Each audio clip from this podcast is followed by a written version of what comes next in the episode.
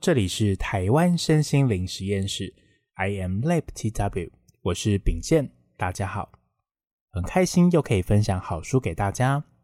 能够走到这边，我也要先给我自己一个很大很大的鼓励和嘉许，因为前面三本书的分享，在 Podcast 每一集虽然只有短短的十五分钟左右，身边的朋友在听过之后也回馈给我，内容很不错。声音好听也很舒服，但你知道吗？从决定创立献策讲堂开始，每本书的 Podcast 文稿发想、录制音档、制作 PowerPoint，再到录制影片，每一个步骤环节中，也都是属于我自己的一道道学习课题。如何能够在每一次优化前进中，还能够边回头拥抱回过去的自己，这个真的很不容易。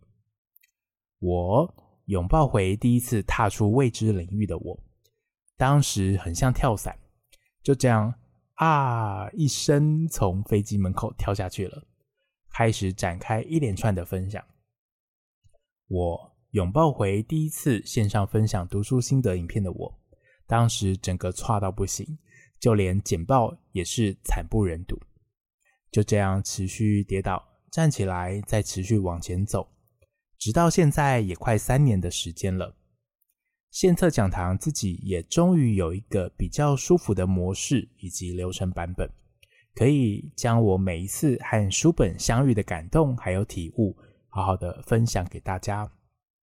也很感谢前面那三本书帮我一路扎实打底，陪伴着我。大家看电影可能有二刷三刷，但是我想这几本书我应该是 N 刷了吧。而在这几个月，超开心，终于突破到了现在到第四本书，这对我来说也是一个全新的里程碑。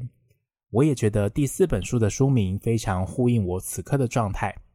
我想每本书来到我们的生命中，都有它应该出现的时刻，而这本书对我来说也是。这本书的书名叫做《创造生命的奇迹》。好哦。接下来，我来说说我和这本书的缘分。第一次听到路易斯·黑的名字，是我在安雅学姐光的课程时听到的。每周在光的课程结束后，学姐都会录制冥想音档给大家。还记得那时候，我听到路易斯·黑的祈祷文，鸡皮疙瘩都起来了。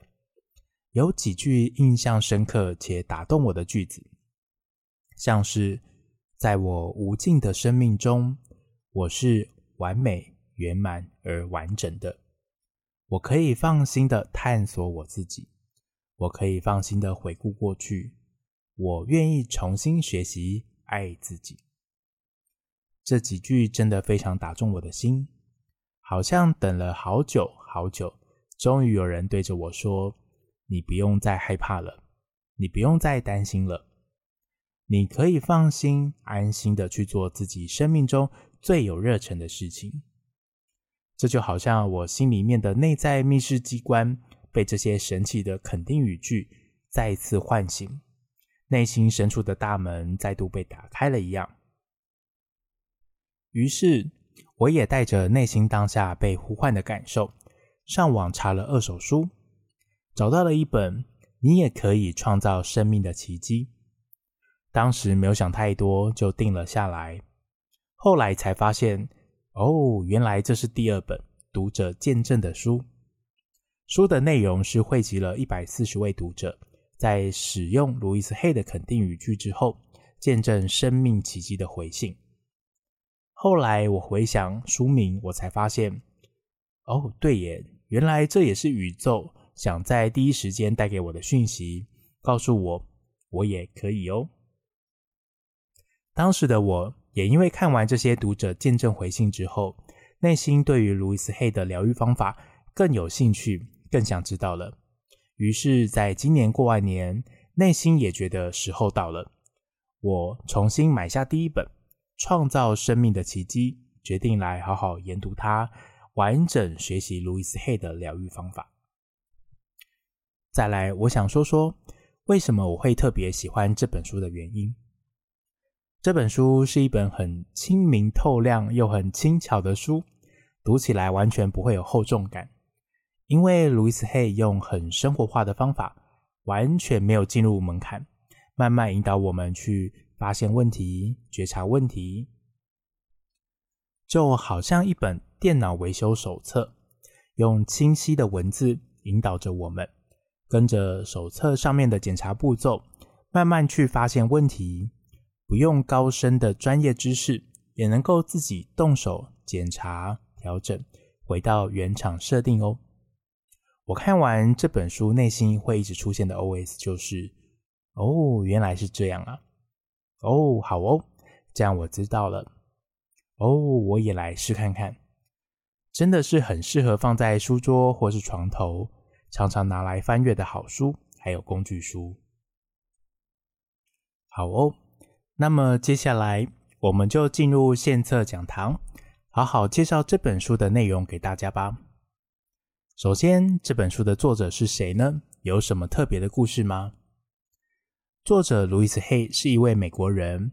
小时候，他跟着母亲嫁给有暴力倾向的继父，在五岁的时候被酒鬼邻居强暴。路易斯·黑的童年也因为在长期暴力阴影下成长。让他成为极度欠缺自我价值感的人。十五岁辍学成了未婚妈妈，在十六岁的生日将自己的女儿送给别人领养。他做过许多低层低薪的劳力工作，后来有机会幸运成为模特儿。在二十八岁，路易斯·黑嫁给一位事业有成的英国绅士。结婚十四年后，丈夫因为外遇而离开她。几乎快崩溃的他，开始接触身心灵宗教科学。他也从中发现，原来人的思想意识具有转变性的力量，足以改变生命。从此之后，路易斯·黑开始钻研正向思考的影响力，成为合格的治疗师，开始学习静坐，吸收所有身心灵以及疗愈知识，并且教人肯定语句。疗愈自己的身心。在路易斯·黑五十二岁那一年，被诊断出罹患子宫颈癌。他知道这是印证自身观点的好机会，便开始规划自我疗愈的方式，并专注释放那些孩童时期受虐阴影下所累积的愤怒还有怨恨。在六个月之后，他的癌细胞也因此消失得无影无踪。后来，路易斯·黑。甚至也用这套疗愈的方法来疗愈他的母亲还有妹妹之间的关系。很神奇的是，母亲的失明也逐渐恢复，妹妹的背痛问题也渐渐消失了。路易斯·黑呢，他在二零一七年过世，享年九十岁。而他所留下来的肯定语句疗愈方法、镜子练习法等，仍然持续的帮助无数的人。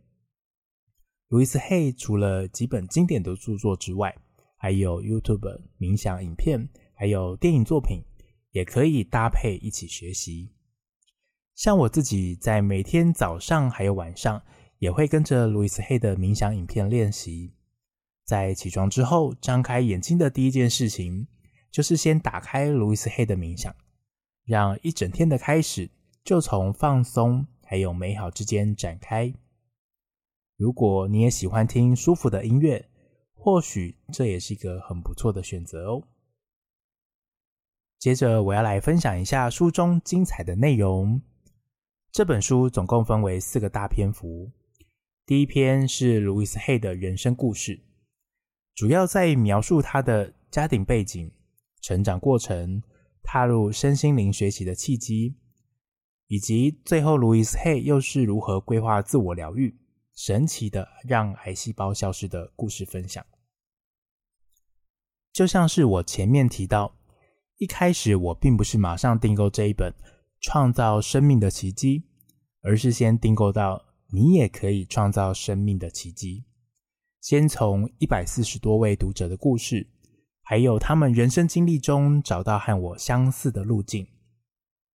我内心也想着，如果有人照着做都发生奇迹。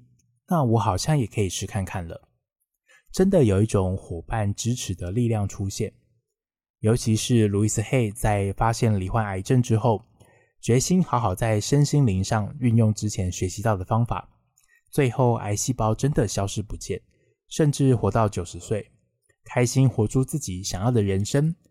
而透过这个亲身实践，活出新人生的故事，就是最好的分享和支持了。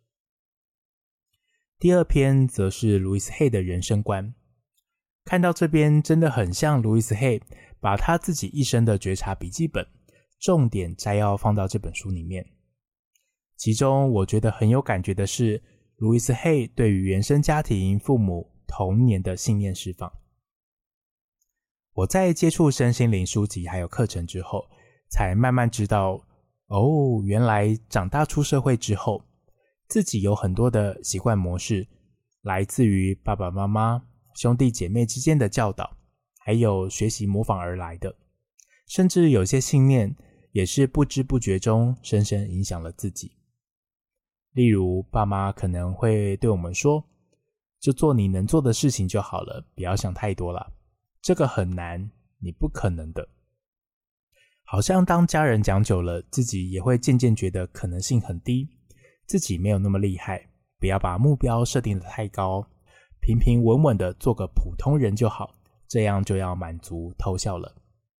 或许分享到这边，有很多人内心会有同感。对对对，我爸妈也是这样说的，所以我也觉得我应该不可能，不要想太多。长大之后，我们不知不觉照着这个模式继续走下去。而在第二章节里，路易斯·黑自己发现这些行为模式深受影响之后，并没有选择责怪父母，因为他提到，我们的父母都尽了最大的努力教导我们了。如果父母连如何爱自己都不知道，那他们怎么可能会教我们如何爱自己呢？毕竟，我们的父母也是跟着他们的上一代尽力学习去做了，这是他们能做的最好的了。路易斯·黑选择宽恕，因此不责怪父母。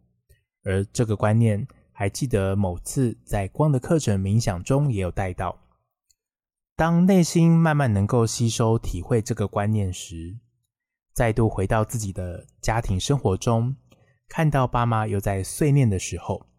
内心深处好像真的会感觉多了一份柔软。他们真的尽了他们最大的能力来教导我们，来和我们相处。而我对家人的包容还有爱，也从这一刻慢慢找了回来。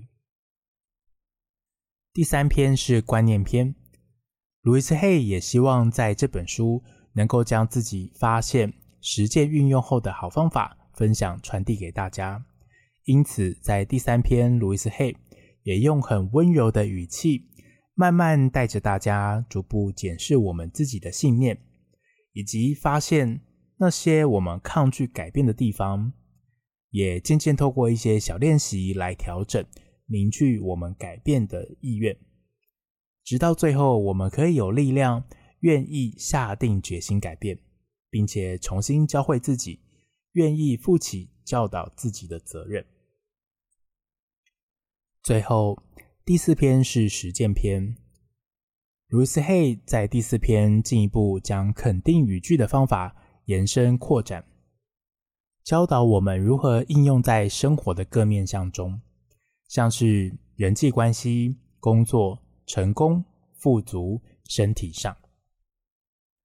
书本里面有很多练习的方法，可以帮助我们回到自己的生活中，实际运用操练。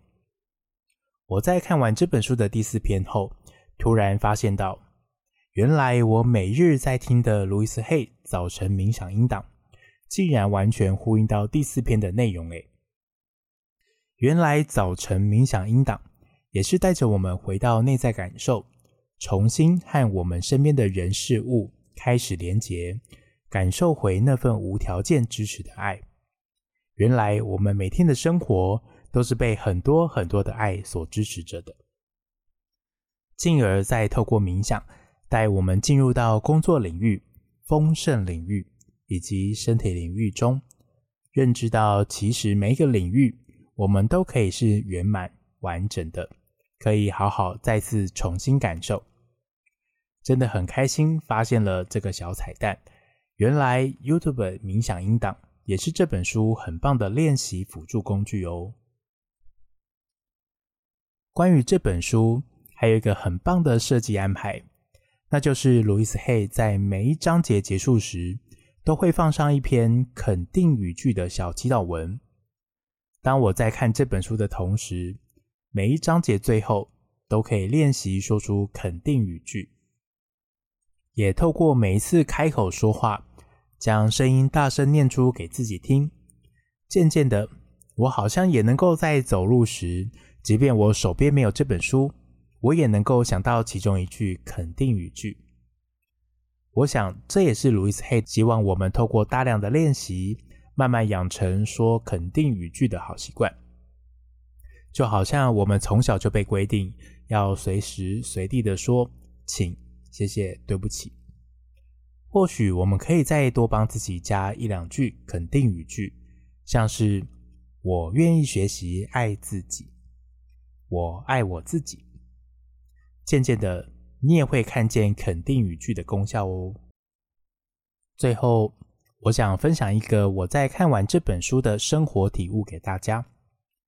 书本里面有提到，我们每个人的内在都有一个三岁小孩。或许我们自己也都扮演过那位严厉的老师、严厉的爸妈，自己鞭打过自己。其实我前年也有好一阵子，因为工作创业的关系，尚在起步中，自己给自己的压力，脑海中的各种焦虑小剧场，加上家人不时的关注，我把这些无形中的压力变成鞭子，自己扮演起自己严厉的父母，用这些来鞭打我内在的那一位三岁小朋友，甚至还可能可以听到一些 OS：为什么做不好？为什么没有起色？为什么又来了？也因为内在的那一位三岁小朋友被我鞭打之后，也渐渐收起笑容，好像不能再拿出自己喜欢的事物来玩，要专心工作冲刺事业才行。因此，也渐渐很少再拿起塔罗牌以及身心灵好书，甚至连 FB 的脸书也停止 po 文分享了。就这样一路停了好几个月。回想起我小时候，真的当自己在家里或是学校里被藤条打时，真的会越打越害怕，甚至变得越来越不敢犯错，还有不敢尝试未知的事物，整个人会变得很小心、很敏感、很保护自己。也因为踏入身心灵的课程还有书籍，一切的改变就从我在一张大的空白纸上写着。蔡秉宪，你很棒，要温柔的爱自己，慢慢来就很好。开始种下了改变的种子。你知道吗？这次换我当起了温柔的小助教。当我内在的小朋友写错字、学习走路跌倒了，我开始愿意多给自己一些空间，收起那根无形的鞭子，不再对我内心那位三岁的小朋友说：“为什么又错了？”这次反而是试着耐心温柔的和他说：“好哦，这次也很棒，我们每次都可以进步一点点，就是练习中嘛。深呼吸，喝个水，休息一下，我们再爬起来继续练习就好。一步一步踏好，总会练成走路的；一笔一笔写好，总会写出漂亮的字的。”我们常常都愿意给予身边的人慈悲的空间，但别忘了对自己也要当自己温柔的小助教，收起鞭子，对自己内在小孩多一点空间，多一点耐心。真的，你会发现，就像《创造生命的奇迹》这本书提到的，慢慢你会看见这位内在的小朋友拥有的无穷可能性哦，然后也会发现。原来那位原本缩在角落的小朋友，渐渐开始找回笑容，渐渐有勇气，愿意持续不断尝试练习，也渐渐勇于举手发言，甚至主动提出很多创意点子想法。也因为这一本书，我也才开始发现到，哦，原来我早就在爱自己的路上了。我也正在重新学习爱自己。好啦，以上就是我和《创造生命的奇迹》这本书相遇的过程，书本的精华导读，还有自己在生活中的体悟，分享给大家。不晓得大家听完今天的分享，是否也愿意收起鞭子，好好学习如何爱回内在的那一位三岁小朋友吗？很开心又可以分享好书给大家。最后，别忘了订阅我们台湾身心灵实验室 I am Lab TW，并且开启小铃铛，将影片分享给身边的好朋友哦。我是秉宪，我们下个月见啦，拜拜。